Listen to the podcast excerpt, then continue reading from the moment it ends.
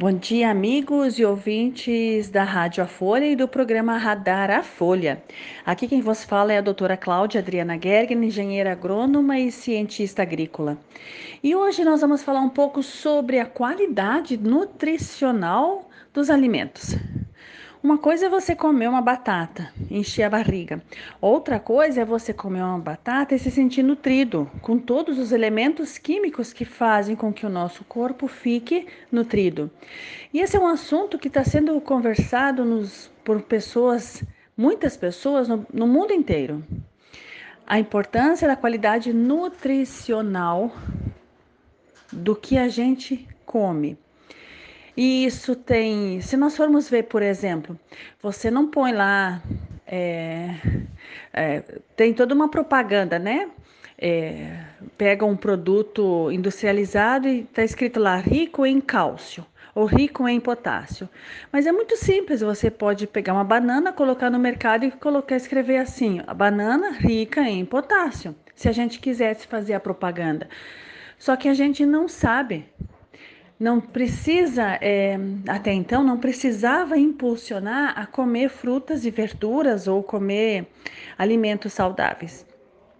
E acredite se quiser, nós precisamos agora voltar a contar para as pessoas que os alimentos, quando produzidos em locais que têm uma fertilidade do solo, uma fertilidade é, é, adequada, eles estão equilibrados e alimentos são, né? Corpo são, mente sã.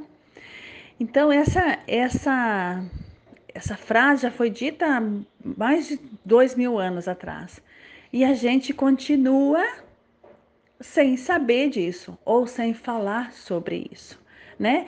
Aí no que que a gente faz? A gente não se alimenta direito e vai para a farmácia comprar vitaminas e sais minerais. Olha só como é maravilhoso isso, né? Gente, olha que interessante.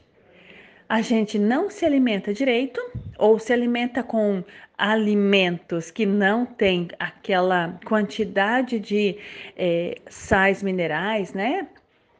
Elementos químicos que compõem o alimento para dar o equilíbrio para a gente, a gente adoece e vai na farmácia comprar aquilo que a terra é que nos dá.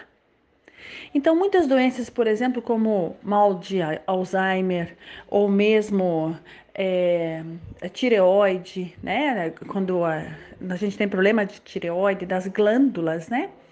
E a nossa baixa imunidade é dada pela má alimentação.